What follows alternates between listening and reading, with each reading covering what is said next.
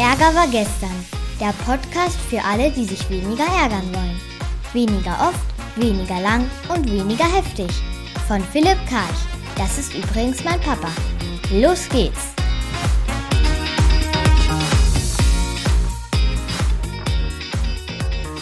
Haben wir wieder eine Woche hinter uns gebracht und natürlich gab es wieder reichlich Ärgerangebote.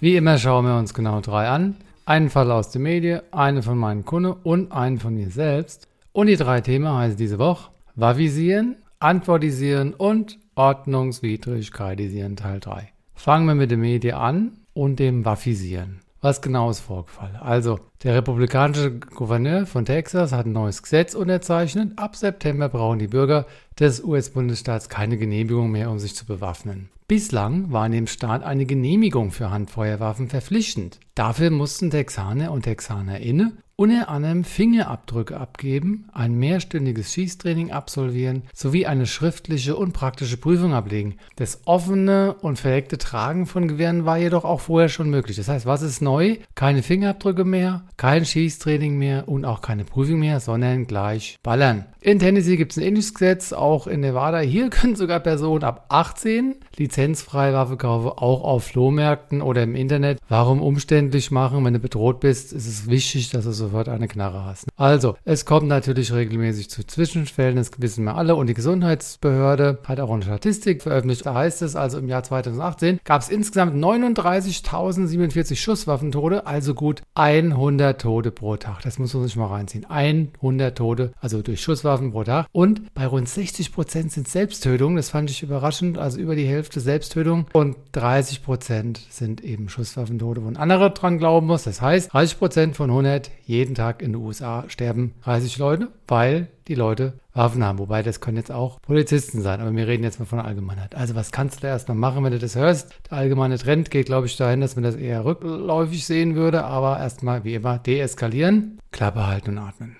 Was haben wir hier für Konfliktursachen? Also wir haben einen Zielkonflikt, weil es gibt eine Bevölkerungsgruppe, die wünscht sich Sicherheit und deswegen keine Waffen, keine Waffen für mehr Sicherheit. Und zweitens keine Waffen für mehr Wahrnehmung und Wertschätzung der Hinterbliebenen. Muss man sich jetzt so vorstellen, es gibt Menschen, die haben Angehörige verloren und jetzt soll es noch mehr Waffen da draußen geben. Da fühlen die Leute sich wahrscheinlich nicht wahrgenommen, nicht gewertschätzt. Neben diesem Zielkonflikt könnte man auch sagen Methodenkonflikt. Und zwar, es gibt bestimmt Menschen, die sagen, okay, grundsätzlich schon, aber erst ab 21 und mit Training und verdeckt Projekt und Prüfung und so weiter. Das heißt, die Methode der Zulassung wäre eine andere. Da könnte man das als Methoden- oder Zielkonflikt ansprechen. Bedürfniskonflikt, den anderen schon gesagt, nämlich Sicherheit ist nicht erfüllt, wenn jemand mit der Waffe rumläuft. Zweitens, also hier die äh, Escobar, das ist eine demokratische Abgeordnete, die sagt, die Opfer von Waffengewalt zu verraten. Das wäre das Thema, wo ich gesagt hatte hier mit Wertschätzung der Hinterbliebenen. Und wir haben das Thema für die Befürworter, die berufen sich auf den 1791 verabschiedeten zweiten Verfassungszusatz. Nach deren Ansicht ist es also den Amerikanern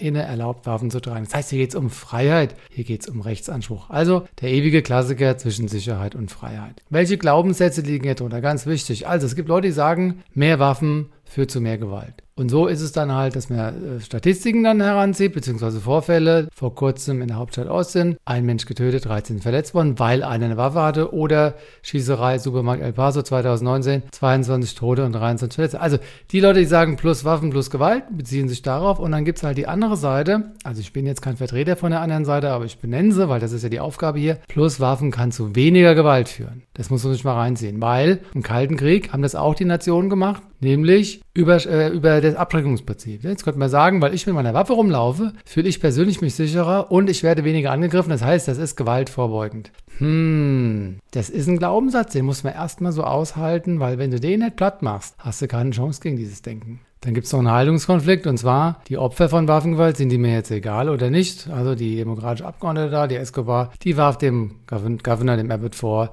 die Opfer von Waffengewalt zu verraten. Das so ein bisschen als Analyse. Jetzt gucken wir uns mal die Minimierungsstrategien an. Was kann man machen, um sich weniger zu ärgern? Also, was sagen die, die für die Waffen sind, über sich? A, ich glaube an Waffen, weil Waffen, da fühle ich mich sicher. B, ich habe das Recht, das Gesetz steht hinter mir. C, ich habe die Pflicht, weil beide Kammern haben Ja gesagt, also der Governor, ja, und deshalb muss ich jetzt hier folgen. Und D, ich bin nicht verantwortlich als Governor, wenn nachher Leute mehr sterben. Oder ich würde diese Verantwortung abweisen oder ich würde den einklinken, das weiß ich nicht. Das ist das, was der Governor über sich sagt. Reframing, was ist, was liegt hier drin für uns? Uns. Also die Erinnerung daran, dass die Gesellschaft gespalten ist. Die Erinnerung daran, dass es Glaubenssatzkonflikte gibt. Können wir da was tun? Weiß ich nicht. Aber die Frage einfach zu stellen. Was kann man tun, um sich auf der Ebene der Glaubenssätze anzunähern? Situationsmodell, der führt nur ein Gesetz aus. Positive Absicht, was liegt hier für ein Klassiker? Habe ich schon gesagt, Freiheit versus Sicherheit. Und dann die Frage, muss ich auf Freiheit verzichten, um Sicherheit zu bekommen? Weil diese Gruppe wird es ja auch wahrscheinlich geben. Dann Entwicklungsquadrat, der macht's, weil er es kann. Und er ist natürlich frei und unabhängig und kann kritische Vorhaben einfach durchboxen. Also wer von uns würde das auch gerne tun, kann es nicht und ist dann in der Ohnmacht oder in dem Neid gefangen und dahinter schlummert eigentlich eine Bewunderung. Und The Work, wann setzen wir uns eigentlich durch? Vielleicht nicht in so einem mörderwichtigen Thema wie Waffen, aber so im bilateralen. Wann, weil wir im Recht sind, wo wir uns darauf beziehen und wann, weil wir uns nur im Recht fühlen, wo wir also Glaubenssätze haben. Das liegt hier drin, bei sich da wieder hinzugucken, wo komme ich in Glaubenssatzkonflikte, weil ich an irgendwas glaube und mein anderer nicht und wir sind nicht in der Lage dahin zu gucken. Was kann man jetzt machen? Also die eine Formulierung wäre, wenn es Waffen gibt bei allen Leuten, dann ich keine Sicherheit, also Angst, weil Sicherheit ist mir wichtig, deshalb bitte nicht. Also hier in dem Fall wäre das Bedürfnis nahezu das gleiche wie das Gefühl, nämlich das Gefühl ist Angst im Sinne von Nicht-Sicherheit und das Bedürfnis wäre Sicherheit. Der andere sagt jetzt, wenn keine Waffen erlaubt sind, dann ich traurig, weil ich keine Freiheit, deshalb bitte ja. Das heißt, was ich total spannend finde, ist, dass hier Sicherheit mit Freiheit quasi konkurrieren in den GFK-Rückmeldungen. Gut, was kann man jetzt machen am Ende, wenn es sich nicht Haken dran machen, so ist wie es ist, Zähne knirschen, akzeptieren mehr Toleranz oder auswandern. Auswandern, wenn einem das einfach zu viel wird. Ich komme zum zweiten Thema. Und zwar ein Thema von Kunden, was ist vorgefallen. Ein Kollege war krank, eine Kollegin hat dessen Rolle übernommen und eine dritte wiederum wollte dann sicher gehen, dass diese Vertretung auf jeden Fall den Kollegen übernimmt an dieser einen Stelle, also an diesem Nachmittag, weil diese Person an dem Tag einen Termin hatte. Also nochmal ganz langsam. Einer ist krank, eine andere übernimmt und eine dritte wollte sicher gehen, dass die, die übernimmt, auch wirklich übernimmt. Dann schreibt sie ein E-Mail in die Gruppe rein. Sinngemäß, äh, wirst du das auch übernehmen, weil ich habe da einen Termin und hat eine andere geantwortet aus der Gruppe. Gruppe und sagte, ist doch klar, ist doch schon geregelt. Und dann gab es jetzt Ärger über das doch oder das doppelte doch und über das Antworten der anderen Person. Also warum hat jetzt die andere geantwortet und nicht die, wo ich angesprochen hatte? Also, was machen wir jetzt zuerst? Klar behalten, Atem machen wir immer. Jetzt gucken wir uns die Ursachen an. Ein Zielkonflikt, nämlich laber nicht doch. Das ist ein Zielkonflikt, man könnte ihn auch als Kommunikationskonflikt bezeichnen. Ne? Also laber nicht doch, lass es doch einfach weg. Und ein Rollenkonflikt von der Fragenden, warum du und warum nicht die Angesprochene? Warum antwortest du? Halte dich einfach zurück. Auf der Bedürfnisebene, ja, die Fragende, ich möchte die Sicherheit haben, dass die Antwort aus der gleichen Richtung kommt, wo ich hingefragt habe. Und ich möchte den Frieden haben, mich nicht mit dir auseinandersetzen zu müssen, weil ich mit dir vielleicht ein Beziehungsthema habe. Und die Antworten wiederum, die will die Wahrnehmung haben und die Wertschätzung und die Hilfsbereitschaft und die Effektivität und die Effizienz. Denn wenn sie gleich antwortet für die andere schon vorher, ist schneller klar, was Sache ist. Das waren die Konfliktursache schon. Was kann man jetzt machen im Ärgerbereich minimieren? Also Peter und Paul, die Person sagt über sich, dass sie halt mit doch antwortet. Sie ist sich dessen bewusst. Sie hat auch gesagt, sie will die Dochs jetzt weglassen und die Abers auch. Aber sie rutschen die halt immer noch mal aus. Reframing, also was kann ich mitnehmen? Beim nächsten Mal keine E-Mail schicken oder keine Frage stellen oder überhaupt einfach vertrauen, dass es geht. Oder nur der Person eine E-Mail schicken, dann kann die andere nicht antworten. Das habe ich hier gelernt. Was ist die positive Absicht von der anderen Person, wo antwortet, aber gar nicht gefragt war? Sie will helfen, sie will sicher Sicherheit geben durch eine schnelle Antwort. Sie will für Gerechtigkeit sorgen, weil schnelle Antworten. Was erlaubt sich die andere? Ah, die ist mutig und frei. Ist gar nicht gefragt und schnappt sich trotzdem ins Mikrofon. Ist doch, ist doch wunderbar. Wenn du dich über die ärgerst, kann es gut sein, dass du gerne auch öfter mal auf der Bühne stehen würdest oder auch einfach das tun würdest, was zu tun ist. Zirkularität, ah ja, gut, woran liegt es? Ich habe geschwiegen. Ja, ich habe also vorher nichts gesagt. Es gibt keine Regeln im Team, wie wir sowas kommunizieren. Es gibt auch kein Dokument, wo man das mal eintragen kann. Und habe ich mich selbst auch schon mal eingemischt? Wahrscheinlich. Was kann man machen im konfrontieren Bereich? Sachlich aufklären. Wenn ich dir eine E-Mail schreibe und du antwortest, kriege ich Schwosat, nämlich Wut, Ohnmacht, Scham, Angst und Trauer. Warum? Meine Bedürfnisse nach Wahrnehmung, Wertschätzung und Sicherheit sind da nicht erfüllt. Deswegen bitte bleib in der Rolle der passiv angeschriebenen und dann vielleicht danke, ich bin erleichtert. Also viel mehr kann man hier gar nicht machen. Ist ja auch nur ein kleines Thema, aber es ist vorgekommen und ich wollte es euch nicht vorenthalten. Ich komme zum letzten Thema und das Thema heißt Ordnungswidrigkeitisieren. Ihr erinnert euch vielleicht, ich hatte das Thema da in Frankfurt, keine Maske getragen, wusste aber nicht, dass ich es nicht tun sollte. Und dann gab es einen Brief in die eine Richtung, den anderen Brief hatte ich euch, die E-Mail hatte ich euch vorgelesen letzte Woche. Und jetzt kam eine E-Mail von denen zurück, ein Brief, und ich dachte wieder, das darf doch nicht wahr sein. Das war wirklich so an mir vorbei, über mir drüber hinweg. Und ich dachte so, wir sind doch Menschen, lasst uns miteinander reden. Und auf meine Einwände sind die einfach nicht eingegangen und haben neue Behauptungen aufgestellt, die ich so nicht stehen lassen kann. Und deshalb musste ich mal wieder eine E-Mail schreiben. Also musste natürlich nicht, aber ich muss entweder, entweder überweise ich oder ich schreibe eine E-Mail und sage nein. Und das ist mein zweiter Schreibversuch jetzt gewesen und ich lese euch. Hallo Ordnungsamt der Stadt Frankfurt. Nachdem ich Ihnen in untenstehender E-Mail vom 8. Juni meine Perspektive dargestellt hatte, erhielt ich gestern Ihre Antwort, in der Sie mir mitteilen, dass sie nicht geeignet sei, vom Tatvorwurf zu entlasten. Also habe ich schon hier Puls bekommen, ne, bei der Formulierung. Nicht geeignet, vom Tatvorwurf zu entlasten. Mein Gott. Gut, aber so ist es halt, ne. Dann habe ich mal kurz geatmet, länger geatmet und dann habe ich folgende E-Mail geschrieben. Im Folgenden unternehme ich einen weiteren Versuch, mein versäumtes Maskentragen in den Gesamtzusammenhang zu stellen und dabei das Verhalten der beiden Beamte und des Ordnungsamts Frankfurt ein, wie ich finde, angemessenen Raum zu geben. Auf Deutsch,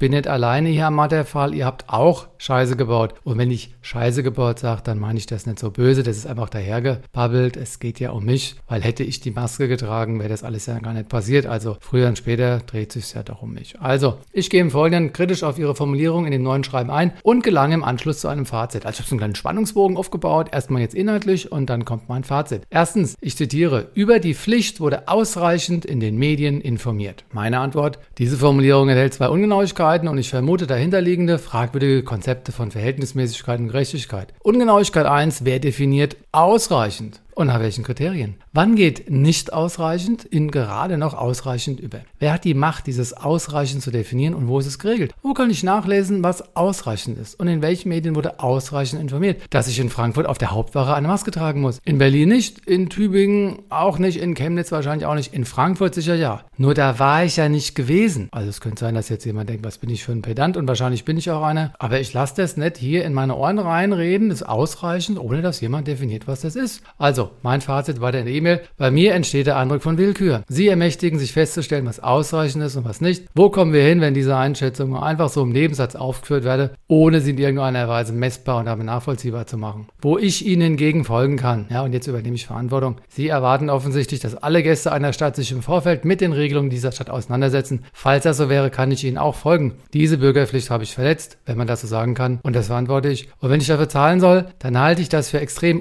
unangemessen. Siehe die Fuß Fußballanalogie aus E-Mail 1, da ging es ja um die Ermahnung und Gelb und Gelb-Rot und so weiter. Aber ich unterwerfe mich. Ich unterwerfe mich aber nur. Und jetzt kommt eine Bedingung. Wenn ich gleich behandelt werde, und dies ist nicht der Fall, meine Schuldeinsicht hat Gleichbehandlung zur Voraussetzung. Da war ich richtig stolz auf den Satz. Ne? Also hammermäßig. Ich als juristischer Laie, mehr geht da nicht. Ungenauigkeit 2, wer definiert Medien? Erwarten Sie von einem Bürger der Bundesrepublik Deutschland, dass er sich jedes Mal, wenn er sich von einem Bundesland zu einem anderen begibt, von einer Kommune zu einer anderen, dass er dann jedes Mal alle Medien durchkämmt, um sicher zu sein, alle Regeln vor Ort zu kennen? Was sind die Medien? Die FAZ, die Rundschau, die SZ, die Bild-Zeitung, analoge Medien oder digitale Medien, Wochenmagazine oder tagesaktuelle Nachrichten, Eilmeldungen? Ich komme zum Fazit von diesem ersten Punkt. Allgemeine Formulierungen wie die Medien und ausreichend sind nicht zielführend, weil sie die Frage der Deutungshoheit verweigern. Darf das Ordnungsamt entscheiden, was die Medien sind und was ausreichend ist? Oder ich? Oder wer? Punkt 2, Zitat, während der Kontrollmaßnahme muss immer auf Eigensicherung geachtet werden. Somit können zeitgleich keine weitere Person kontrolliert werden. Dass da ein kleines Engine gefehlt hat, das macht jetzt nicht so viel. Ich habe verstanden, was ihr sagen wollt. Und mein Konter, diese Formulierung basiert auf einer fragwürdigen Annahme bzw. Konstruktion und lenkt hierdurch ab. Was meint Eigensicherung genau? Meines Wissens ist niemand in Gefahr, wenn an der Frankfurter Hauptwache alle friedlich ihren Weg gehen. Aber das meinen Sie, glaube ich, nicht. Meinen Sie, die Beamten hätten sich in Gefahr gebracht, wenn sie auch andere kontrolliert hätten? Falls ja, kann ich dieser sich beim besten Willen nicht folgen. Die beiden hätten die anderen unmaskierten Fußgänger problemlos ansprechen können. Zum Beispiel, bitte warten Sie, während Sie uns kontrollieren. Sie hätte sich aufteilen können. Ein Beamter bleibt bei Frau Z und mir, der andere wendet sich anderen zu, die die Maske versehentlich oder absichtlich nicht tragen. Eine Kontrolle zu zweit ist nicht zwingend erforderlich, wenn es um Gleichbehandlung geht und kein Beamter ist bedroht, nur weil er jemanden alleine anspricht. Zudem hätte die Stadt Frankfurt ausreichend viele Beamte an diesem einen kleinen Ort einsetzen können, damit an diesem einen kleinen Ort das Grundrecht auf Gleichbehandlung gewahrt wird. Fazit, in meinen Augen ist die Konstruktion Eigensicherung ein vergeblicher Ablenkungsversuch. Die Stadt Frankfurt könnte in Verantwortung gehen und sagen, ja, wir als Staat haben zweimal etwas versäumt. Erstens hätten wir genug Beamte an diesem Ort einsetzen können, dann hätten wir das Grundrecht auf Gleichbehandlung erfüllt. Haben wir nicht. Zweitens hätten wir den Beamten sagen können, wenn ihr kontrolliert, haltet die Augen offen und schaut nach den anderen. Denn wenn andere unmaskierte FußgängerInnen vorbeilaufen, müsst ihr diese auch ansprechen, aufhalten, kontrollieren, was auch immer. Sonst handelt ihr gegen das Grundrecht auf Gleichbehandlung. Artikel 3 Grundgesetz. Die Stadt Frankfurt hat beides nicht getan. Weder genug Beamte eingesetzt, noch die Beamten vor Ort so instruiert, dass sie im Rahmen ihrer Möglichkeiten die bestmögliche Gleichbehandlung gewährleisten. Ob die beiden Beamten diese Orte nicht hatten oder es einfach versäumt haben, ist letztlich nachrangig. Fakt ist, dass sie beisammen blieben und durch das Nicht-Aufteilen der Pflicht, sagt man das so, weiß ich nicht, nicht nachkamen, uns Bürgerinnen und Bürger gleich zu behandeln. Im Ergebnis gibt es also Versäumnisse auf allen Seiten. Und zwar erstmal bei mir. Auf Seiten des Bürgers, ich habe zu wenig Medien konsumiert und deshalb unwesentlich die Maske weggelassen. Meine Verantwortung und ich zahle bei Gleichbehandlung auf Seiten der Beamten. Sie haben sich bewusst oder aus Versehen nur auf uns konzentriert und uns damit benachteiligt und andere bevorzugt. Keine Gleichbehandlung auf Seiten des Ordnungsamtes. Es wurden bewusst oder aus Versehen zu wenig Beamte eingesetzt, um sicherzustellen, dass an einem überschaubaren Ort alle Gebotsvergesse in die Pflicht genommen werden können. Ob Vorsatz oder Fahrlässigkeit ist letztlich nachrangig. Fakt ist, dass vor Ort eine Nicht-Gleichbehandlung realisiert wurde und eine solche passt nicht zum Rechtsstaat. Artikel 3 Grundgesetz. Keine Gleichbehandlung. Punkt 3. Bin bald fertig. Sollten dennoch weitere Passanten ohne Mund-Nase-Bedeckung, bla bla bla, so werden diese darauf hingewiesen, eine MNB umgehend aufzusetzen. Mein Konter, diese Formulierung enthält zwei fragwürdige Aspekte. Aspekt 1, Zitat, werden diese hingewiesen. Und jetzt meine Antwort. Dies war definitiv nicht der Fall. Es kann sein, dass das die Vorgabe des Ordnungsamtes ist. Fakt ist aber, dass die beiden Beamten sich nur mit uns befasst haben. Ihre gesamte Aufmerksamkeit und Körpersprache war auf uns gerichtet, soweit ich das beurteilen kann. Fakt ist, dass sie nicht eine einzige Person angesprochen haben, die in unserer Nähe unmaskiert vorbeilief. Insofern entspricht Ihre Formulierung nicht der von Frau Z und mir wahrgenommenen Realität vor Ort. Ihre Formulierung bezieht sich auf die Theorie. Zitat, sollten, so werden. Meine Beobachtung bezieht sich auf die reale Praxis, in der die Theorie nicht stattfand. Aspekt 2, ich zitiere sie wieder, eine Mund-Nasen-Deckung umgehend aufzusetzen. Also der Hinweis wäre, läuft einer vorbei, da kommt der Hinweis, setzt die auf. Und jetzt mein Konter. Diese Formulierung ist zu entnehmen, dass diese theoretisch angesprochene Person nur den Hinweis erhalten hätte, die Maske aufzuziehen, nicht aber die Strafe zu zahlen. Das ist, Leute, erneut keine Gleichbehandlung. Nur weil ich zuerst in Anführungszeichen erwischt werde, soll ich zahlen, während eine zweite Person, die das gleiche Vergehen aufweist, ohne Strafe davon kommen soll. Hä? Das wäre so, als würde einer mit 250 auf der Autobahn geblitzt werden und zahlen müssen und dann zusehen müssen, wie ein anderer zu schnell fahre, mit 250 angehalten wird und hört, wie dieser lediglich daran erinnert wird, langsamer zu fahren. Ein Aufschrei ginge durch unser Land wenn das gegen die Praxis wäre. Gleichbehandlung geht anders. Fazit. Ich stelle erneut fest, dass mein Grundrecht auf Gleichbehandlung unerfüllt ist. Weder wurde geliefert, was sie versprechen, in Anführungszeichen, werden hingewiesen, noch stellt diese Aufsetzerinnerung eine Form von Gleichbehandlung dar. Punkt 4. Wir haben nur 5, ich bin gleich durch. Ich zitiere, es bleibt anzumerken, dass alle Passanten gleich behandelt und kontrollieren, bla bla bla. Diese Formulierung, meine Konte, entspricht der Theorie und ist mit dem beobachteten Verhalten vor Ort nicht in Deckung zu bringen. Ich frage mich zudem, was mit der Formulierung es bleibt anzumerken bezweckt ist? Wird da nicht etwas betont, was ohnehin selbstverständlich ist? Warum etwas festhalten, was ohnehin klar ist? Es muss nicht angemerkt werden, dass alle gleich behandelt werden, weil das ja keine Zusatzleistung oder Entgegenkommen der Stadt wäre, sondern bloße Pflicht. Insofern hat dieser Satz keine Aussagekraft, zumal das beobachtete Verhalten sie oben diesen Grundsatz widerspricht. Also ein ganz kleines Pünktchen, aber ich halte es halt einfach nicht aus, wenn jemand so tut, als würde er dann noch irgendeine neue Info geben, aber im Grunde ist die völlig nichtssagend. Ich weiß nicht, ob ihr die drei Siebe des Sokrates kennt, da sagst du nur, das was wirklich wahr ist und was wesentlich ist und was wohlwollend ist. Und das fällt hier radikal durch. Ne? Das bleibt nicht über, das braucht die Welt nicht. Punkt 5.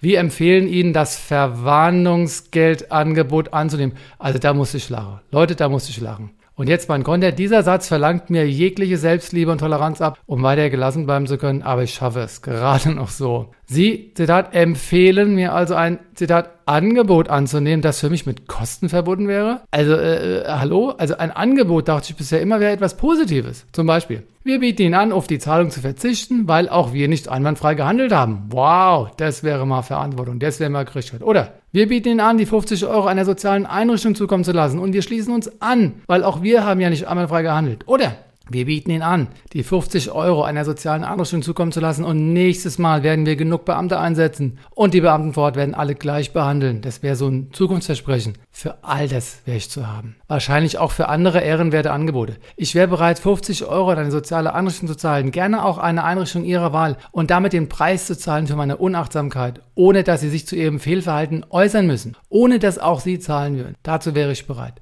Was ich aber nicht mache, ist Zahlen aufgrund von Nichtgleichbehandlung. Leute, das geht nicht. Mein Gesamtfazit. Erstens meine Grundhaltung. Ich zahle keine Strafe, wenn ich nicht gleich behandelt werde und der Staat eine Gefahr konstruiert, die nicht beobachtbar oder messbar ist. Anders als etwa Strahlung oder Hitze, Viren, Smog und so weiter. Warum? Weil ich erstens den Respekt vor mir selbst verlieren würde. Das würde ich noch hinkriegen, zwar schmerzhaft, aber mach. Und zweitens und vor allem entscheidend, weil ich in einem Rechtsstaat leben will, dem ich vertrauen kann, gleich behandelt zu werden. Und wenn es dies noch nicht ausreichend gibt, jetzt verwende ich das Wort mal, wie es sich an diesem Beispiel zeigt, muss in Anführungszeichen ich mich für diesen einsetzen, für diesen Rechtsstaat, wenn ich in meiner Integrität bleiben will. Das ist Voraussetzung. Wenn ich jetzt hier aufgeben will und mein Rückgrat und so weiter, wenn ich mich verraten will, dann könnte ich hier zahlen. Aber das geht nicht. Es geht um Rechtsstaat, es geht um meine Integrität. Selbst wenn es heißt, zwei E-Mails zu schreiben und dafür über zwei Stunden aufzubringen. Wissen Sie was? Was sind schon zwei Stunden für einen bescheidenen Einsatz, für ein bisschen mehr gelebte Gleichbehandlung? Peanuts. Doch dabei soll es jetzt auch bleiben. Also ich habe auch keine Lust auf, auf eine weitere E-Mail. Und zweitens, meine abschließende Bitte an Sie. Lassen Sie es bitte gut sein. Es gibt größere und wichtigere Dinge in diesem Land, als Versäumnisse gegenseitig aufzurechnen und in den Kategorien von Schuld und Strafe zu denken. Lassen Sie diesen Vorfall einfach ruhen. Wir haben darüber gesprochen, jeder hat was gelernt, also hoffe ich, und beim nächsten Mal machen es alle besser. Auf einen Rechtsstaat, der ausreichend viele Beamte einsetzt, auf Beamte, die ihrer Pflicht nach Gleichbehandlung an dem Mord ihres Einsatzes spürbar nachkommen und auf Bürger, die ausreichend informiert sind, lokale Regelungen zu kennen und offen genug, diese zu befolgen, auch wenn sie den Sinn nicht nachvollziehen können. Können wir so verbleiben? Ich wäre Ihnen sehr dankbar. Damit komme ich zum Ende des heutigen Anti-Ärger-Newsletters. Was haben wir uns angeschaut? Das erste Thema war Waffisieren. Was ist los, wenn manche die das Waffenrecht wollen, andere nicht? Wer sich da noch ein bisschen vertiefen will, kann in der Anti-Ärger-App nachgucken. Da gibt es das Thema Glaubenssätze. Wenn du da in die Suchmaske reingehst, in das Suchfeld, Glaubenssätze eintippst, kommen sechs Texte dazu. Kannst du dich also ein bisschen vertiefen noch im Thema die Bedeutung, wieso aufgrund von Glaubenssätzen Konflikte entstehen können. Das zweite Thema ist Antwortisieren gewesen. Antwortest du, wenn du nicht gefragt bist? Und was ist das, wenn verschiedene Rollen in so einem System verhandelt werden. Da kannst du auch in die Anti-Ärger gehen und in das Suchfeld reinschreiben Drama-Dreieck. Geht es um das Thema Täter, Opfer und Retter und wie diese Rollen so verschwimmen können. Und das dritte Thema war Ordnungswidrigkeiten Teil 3. Was passieren kann, wenn man da äh, in sich nicht einer Meinung ist, was Gleichbehandlung und Verantwortung angeht. Und wer da nochmal reingucken kann, der kann sich in der App dann nochmal die Komplikationskonflikte angucken. Also bei bewältigen einfach reinklicken und dann auf stufig und dann findet ihr das Thema Kommunikationskonflikte. Das war diese Woche. Ich wünsche euch wieder eine ärgerarme freie Zeit und bis dann. Das war eine neue Folge von Ärger war gestern, dem Podcast von Philipp Karch. Hat dir die Folge gefallen? Ärgerst du dich jetzt weniger oder ärgerst du dich jetzt sogar noch mehr? Der Podcast geht auf jeden Fall weiter und wenn du magst, bist du wieder dabei. Bis dahin, viel Spaß mit all den Ärgerangeboten.